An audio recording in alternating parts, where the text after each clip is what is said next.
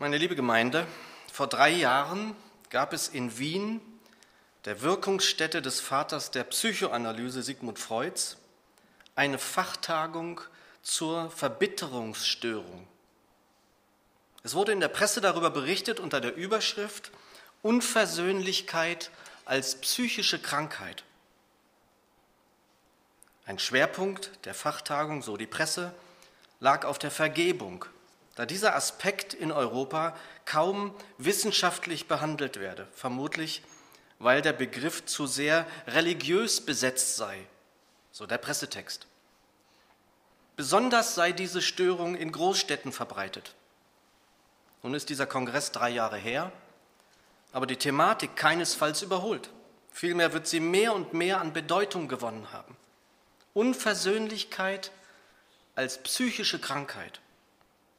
Und so wird auch dieses Verhalten zu einer Krankheit, wenngleich ich davon überzeugt bin, dass uns eben jenes Verhalten selbst, jenes Unversöhnlichsein krank machen kann. Geschwister, wir wissen aus der Heiligen Schrift, dass unversöhnliches Verhalten eines der Zeichen ist, an denen wir die Menschen am Ende der Zeit erkennen können, wie die neue Genfer Übersetzung die Stelle in 2. Timotheus 3 überschreibt. Es heißt dort, du sollst aber wissen, dass in den letzten Tagen schlimme Zeiten kommen werden, denn die Menschen werden viel von sich halten, geldgierig sein, prahlerisch, hochmütig, lästerer, den Eltern ungehorsam, undankbar, gottlos, lieblos, unversöhnlich und anderes mehr. Da haben wir also jenes unversöhnlich, das uns in der Welt, in der wir leben und ein Teil von ihr sind, nicht erschrecken sollte. Denn das Wort Gottes prophezeit es uns, klärt uns darüber auf und lässt uns somit vorbereitet sein. Wir erleben in der Welt Unversöhnlichkeiten zwischen Individuen, zwischen Städten, zwischen Ländern und Staaten wie nie zuvor in der Menschheitsgeschichte. Aber was ist mit uns selbst? Mit der Gemeinde Jesu, mit der Ortsgemeinde, mit der Andreasgemeinde. Was, wenn wir den Menschen nicht vergeben? Was, wenn wir als Jünger Jesu in der Gemeinde uns untereinander unversöhnlich zeigen?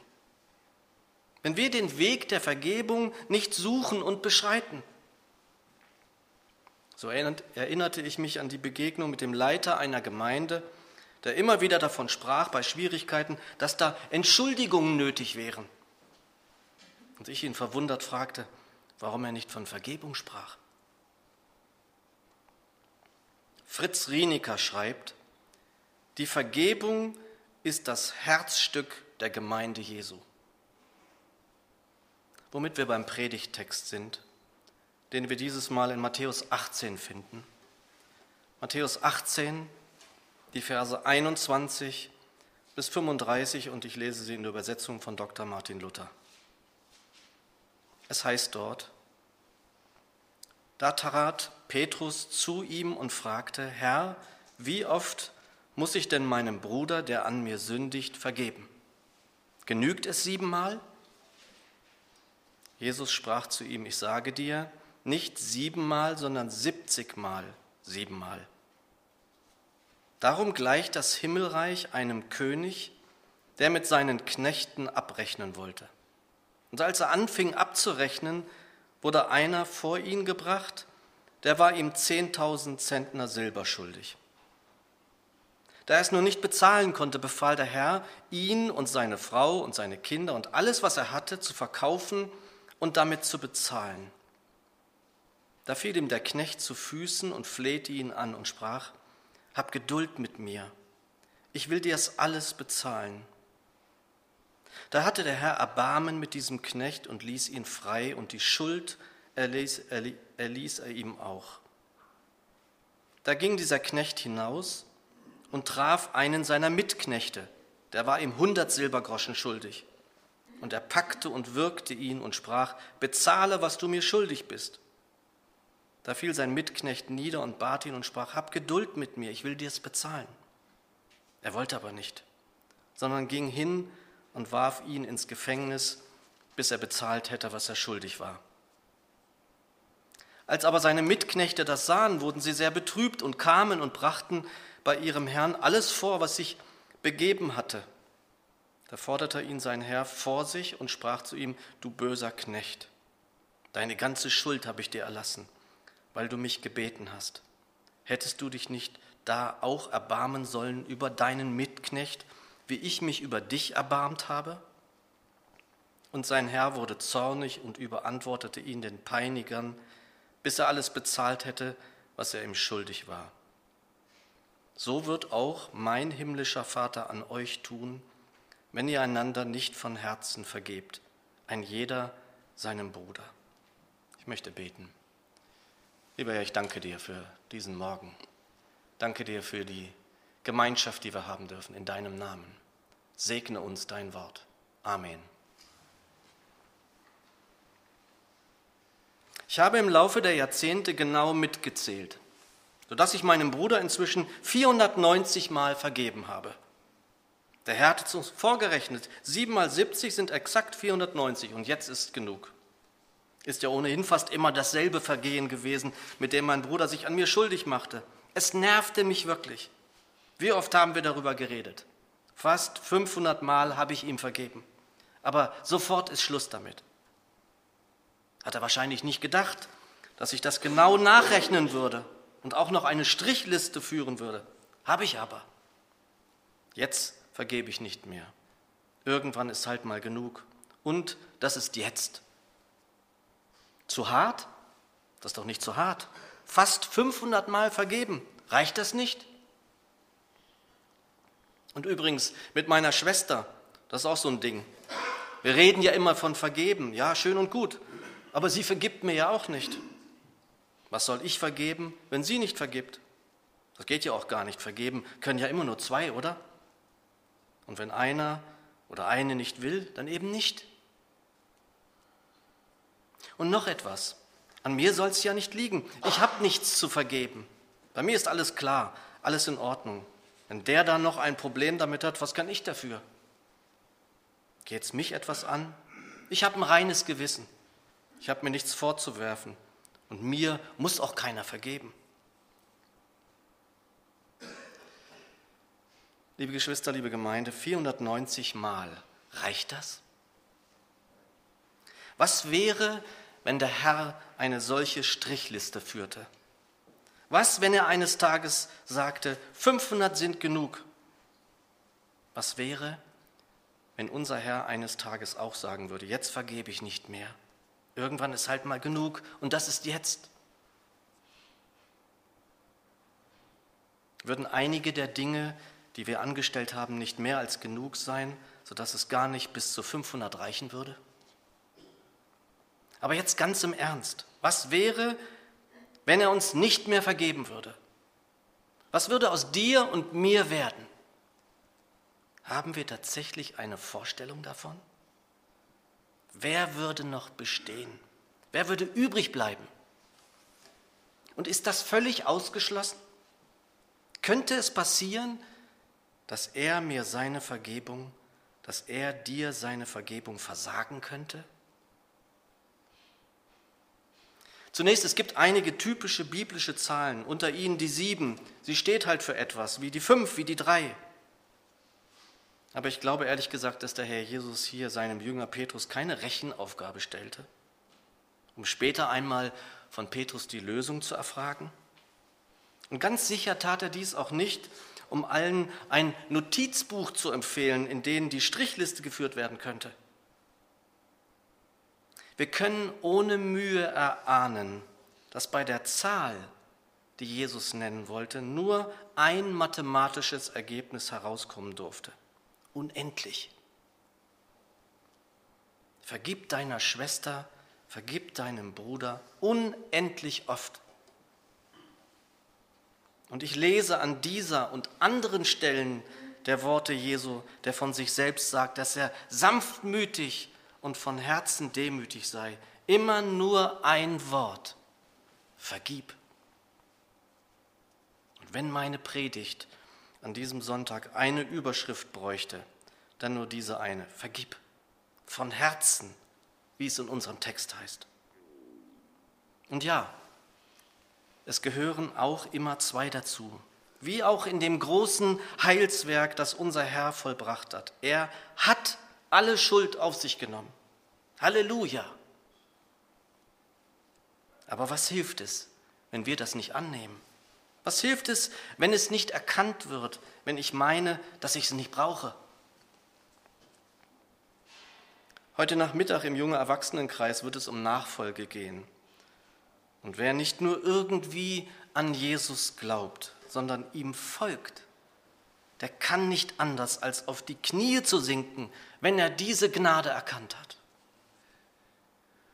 Wenn der Heilige Geist den Nachfolgenden in diese Wahrheit führt, dass er uns alles hinweggenommen hat, dass es niemals zu einer Versöhnung zwischen dem Allmächtigen und dir und mir hätte kommen können, ohne den treuen Weg des Herrn ans Kreuz, an den wir gerade eben im Abendmahl erinnern durften.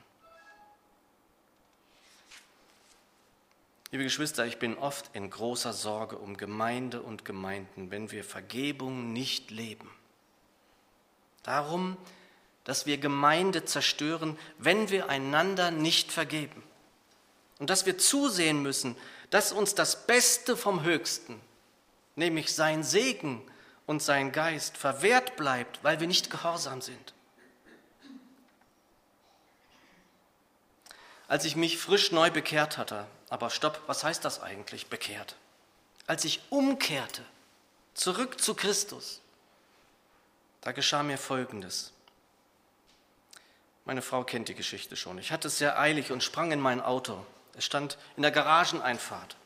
Es war ein Wohngebiet, in dem nur 30 Stundenkilometer erlaubt waren. Da ich leider ein sehr ungeduldiger und manchmal auch aufbrausender Autofahrer bin, der Herr muss dann noch immer in mir verwandeln, dauerte es mir zu lange, wie ein Autofahrer an der Garageneinfahrt entlang fuhr. Ich regte mich auf, und mein Gegenüber konnte dies auch sehr gut an meinen Gesten erkennen. Es war offenbar ein Geschäftsmann, der etwas weiter unten, später in der Straße anhielt, um in Ruhe zu telefonieren. Als ich nach zehn Minuten wieder zurückkam und inzwischen im Haus am Fenster stand, sah ich den Geschäftsmann noch immer dort unten stehen und telefonieren. Und der Herr arbeitete in mir und ich spürte, dass mein Verhalten nicht in Ordnung gewesen war. Ich erkannte mich kaum wieder. Ich warf mir die Jacke über und ging die Straße hinunter. Klopfte an der Scheibe des Autos des Geschäftsmanns, der noch immer in einem Telefonat beschäftigt war. Er sah mich ungläubig an, was ich jetzt wohl noch von ihm wollen könnte. So öffnete er das Fenster und ich bat um Vergebung für mein Verhalten. Ich erklärte ihm, dass ich es eilig gehabt hätte und dass es dumm war, denn er war vernünftig. Auto gefahren, zum Schutz der Anwohner und der Kinder im Besonderen. Der Mann nahm etwas verdutzt die Entschuldigung an. Und ich war auch selbst erstaunt über mein Verhalten. Das nur zu erklären war dadurch, dass ich begann, dem Herrn Jesus zu folgen. Wir werden keine besseren Menschen. Selbst Jesus hält sich selbst nicht für gut, sondern sagt, dass nur einer gut ist. Aber wir werden verändert. Wir werden verwandelt, wenn wir ihm folgen. Und dort beginnt die Liebe zum Nächsten, da diese innere Verwandlung in uns bewirkt, dass wir mit barmherzigen Augen sehen lernen. Jesus spricht in unserem Predigtext davon, dass wir unserem Bruder und unserer Schwester vergeben sollen. Wir sollen von Herzen vergeben.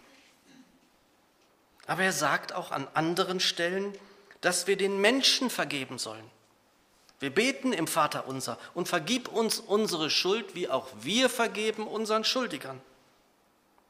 Der Herr Jesus ist in dieser Frage glasklar und eindeutig.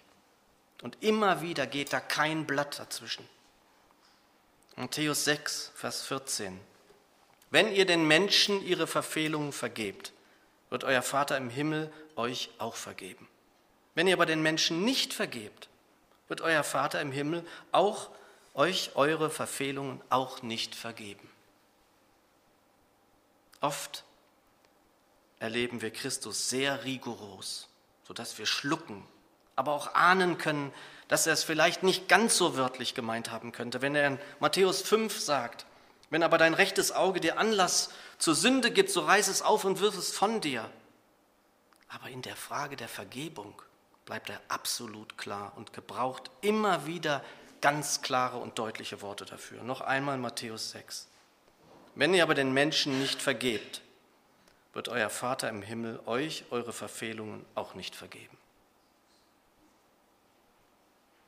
Bevor wir in unserem Text weitermachen, halte ich diese Erkenntnis für sehr wichtig, denn sie erklärt uns, dass der Herr Jesus für alle Menschen gestorben ist. Er bietet mit seinem Tod allen die Vergebung an. Ihr Lieben, aber zurück zur Schwester und zum Bruder. Petrus fragt den Herrn, wie oft er der Schwester oder dem Bruder vergeben soll. Und er ist auch hier ebenso eindeutig so wird auch mein Vater im Himmel jeden von euch behandeln, der seinem Bruder nicht von Herzen vergibt. Und meine Lieben, auch wenn Zeitgenossen dies für veraltet oder überholt halten, so sollten wir daran festhalten, einander Schwester und Brüder, Geschwister zu nennen. Denn wir sind Söhne und Töchter des Höchsten, die wir uns von seinem Geist leiten lassen. Es ist Familie. Und dieses Bild, diese Begriffe zeigen uns klar, dass es ohne Streit, ohne Zwist, ohne Probleme auch nicht geht. Familie, Ehe, Kinder, Eltern, Großeltern, das alles geht nicht ohne Streit, ohne Konflikte. Es wäre Illusion, das zu glauben, das wissen wir doch alle. Wir wissen aber auch, was aus Familie wird, wenn nicht Vergebung gelebt wird. Wir wissen, wie es um Familie steht, wenn Versöhnung nicht stattfindet. Es zerbrechen Familien. Es werden Ehen zerstört und Menschen werden krank. Besonders die Grundlage der Familie, die Ehe, geht nicht ohne Vergebung. Ich erinnere mich an Aufkleber, die in den 80er Jahren einmal ganz populär waren. Da gab es auch Tassen, Teller, alles, womit man Geld machen kann. Es war so eine Art Cartoon-Reihe und manchmal begegnen sie einem noch heute. Und da stand dann, was Liebe alles ist. Vielleicht kennt ihr es noch. Also Liebe ist Punkt, Punkt, Punkt. Da konnte man dann leben, lesen, Liebe ist, aufeinander aufzupassen. Liebe ist, wenn zwei Herzen wie eins schlagen. Und da gab es dann auch, Liebe ist, den anderen nicht um Verzeihung bitten müssen. Und wenn da vielleicht auch irgendwie etwas dran ist, wie wir wissen, so gilt dies nicht in der Gemeinde. Es darf nicht gelten. Noch einmal Fritz Rieniker, die Vergebung ist das Herzstück der Gemeinde Jesu. Geschwister, die Gemeinde Jesu lebt von der Vergebung. Wir wären nichts und verloren ohne sie.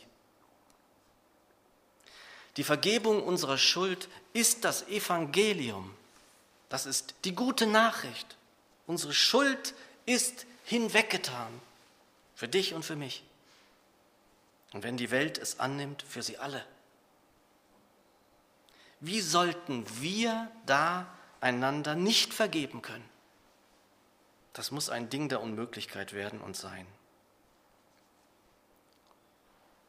Wir sind alle würdig, am Abendmahl teilzuhaben. Der Herr allein hat alles dafür getan, wahrhaftig alles. Und wenn du nur beten willst, wenn du vor seinem Kreuz stehst, wenn du dienst in der Gemeinde, aber hast dich mit deiner Schwester, deinem Bruder nicht versöhnt, dann hast du ein Problem.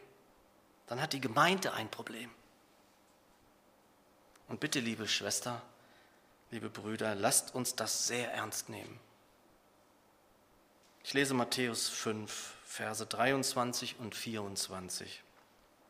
Wenn du also deine Gabe zum Altar bringst und dir dort einfällt, dass dein Bruder, deine Schwester etwas gegen dich hat, dann lass deine Gabe dort vor dem Altar. Geh und versöhne dich mit deinem Bruder, mit deiner Schwester. Danach komm und bring Gott deine Gabe dar.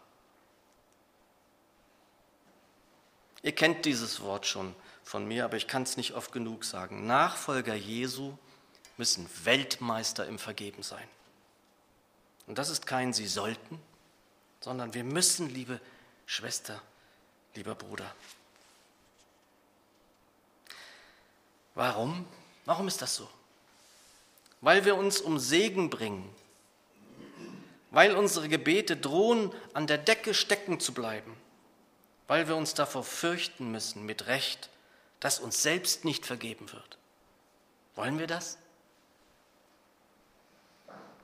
Daher ist hier an so vielen Stellen so klar und so eindeutig, dass wir es hier nicht mit Kavaliersdelikten oder Kleinigkeiten zu tun haben. Deshalb vergib, warte nicht. Auch nicht darauf, dass die Zeit Wunden heilt. Warte nicht erst, bis der andere zu dir kommt. Geh du noch heute los und kläre. Und dann kehre zurück zum Altar. Ihr Lieben, am Mittwoch haben wir in der Bibelstunde eine Strophe aus einem Lied von Gerhard Terstegen gesungen.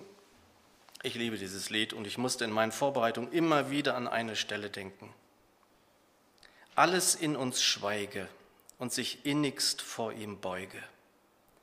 Wer ihn kennt, wer ihn nennt, schlagt die Augen nieder, kommt, ergebt euch wieder.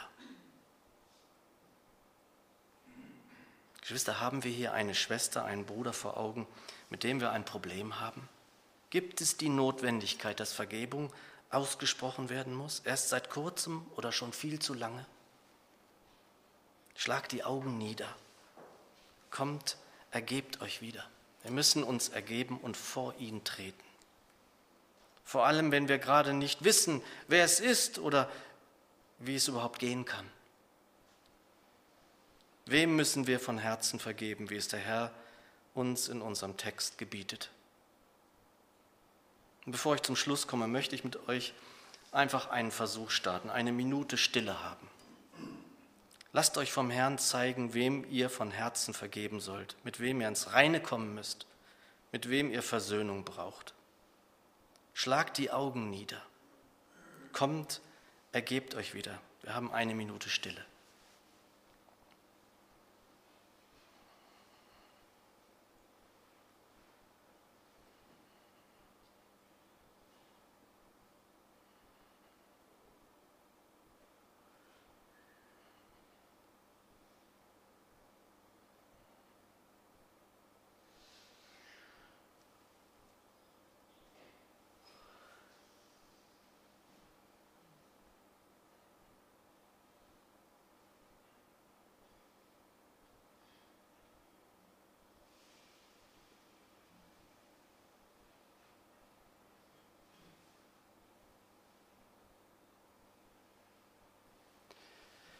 Liebe Geschwister, ich habe es erleben müssen, dass Gemeinde kaputt geht, wenn an dieser Stelle nicht gehandelt wird. Wenn ihr jetzt ein Gesicht, einen Namen, eine Situation gezeigt bekommen habt, dann geht dieser Sache nach. Bringt euch nicht selbst um Gnade, um Segen, um seinen guten Geist, den wir alle dringend brauchen. Und alles beginnt mit einem Gebet. Wie oft sind schwierige Verhältnisse mit und durch Gebet gesegnet worden. Im Gebet lernst du mit barmherzigen Augen deine Schwester, deinen Bruder zu sehen. Hältst du das aber, was du gezeigt bekommen hast, für unlösbar oder einfach zu schwierig, dann bleib damit nicht allein. Ziehe einen Seelsorger der Gemeinde ins Vertrauen. Sprecht mich an nach dem Gottesdienst, sprecht Reinhard Kai oder eine andere Schwester, einen Bruder eures Vertrauens an und geht der Sache nach. Es ist wichtig. Nicht nur für dich, nicht nur für den Menschen, der dir vor Augen steht, auch für diese Gemeinde selbst. Und noch einmal, lasst das bitte nicht schleifen. Geht der Sache nach, damit der Segen fließen kann, damit wir frei werden und bleiben können. Der Herr will die Vergebung für alle. Dafür hat er sich hingegeben. Er will, dass wir sie annehmen. Er will aber auch, dass wir die Vergebung, die wir selbst erfahren haben, als Vorbild für unser eigenes Handeln nehmen. Wie könnten wir nicht vergeben? Wie könnten wir nicht die Versöhnung suchen, wenn wir sie selbst doch aus reiner Gnade an uns erlebt und erfahren haben? Alles in uns schweige und sich innigst vor ihm beuge. Wer ihn kennt, wer ihn nennt, schlagt die Augen nieder. Kommt, ergebt euch wieder. Amen.